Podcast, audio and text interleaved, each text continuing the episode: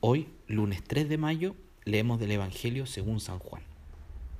Dijo Jesús, Nadie ha subido al cielo sino el que descendió del cielo, el Hijo del Hombre que está en el cielo.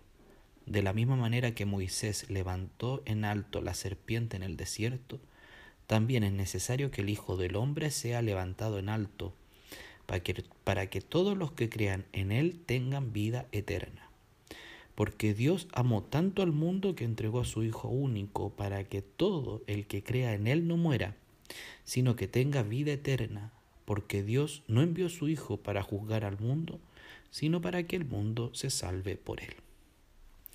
¿Qué tal mis queridos hermanos y hermanas? Eh, hoy, según el calendario, creo yo, si no me equivoco, es la exaltación de la Santa Cruz, tengo mi duda si nosotros la celebramos ahora o en septiembre. O yo estoy confundido. Bueno, da lo mismo. ¿ah? Hoy día lo que se celebre es bueno. Y, y, no deja de ser interesante poder escuchar este texto también en este tiempo pascual, ¿no? Eh, a veces nos pasa como esta dicotomía, ¿no? De que porque estar en Pascua eh, nos olvidamos de la cruz o la cruz queda atrás. Y no, no, no.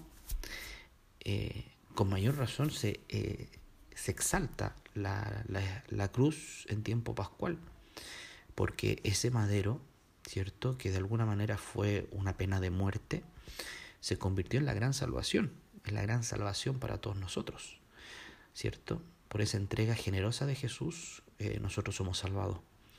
Pero lo interesante del texto de hoy día, mis queridos hermanos, es que si bien hace esta unión con el desierto, hace esta unión con Moisés, cuando levanta la, serpiente en lo alto, ¿cierto? Para, para que todos aquellos que eran mordidos por la serpiente después de la, de la, casi como de la traición, ¿no es cierto? O el reclamo que hace el pueblo de Israel a Moisés.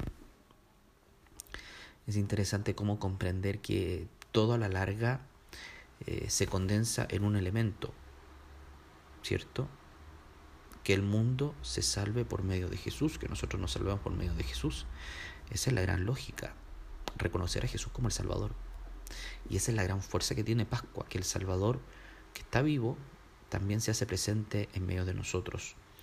Pidamos por tanto en este día poder reconocer siempre que la cruz del Señor es la gran fuente de nuestra salvación, que si nos toca cargar con nuestra cruz, no es para destruirnos, puede ser muy pesada, puede ser muy dolorosa, pero sabemos que Jesús nos ayuda a cargarla, porque Él lo supo y lo conoció, Él supo lo que significa cargar la cruz, y con mayor razón Él nos da esa fuerza necesaria para enfrentarla.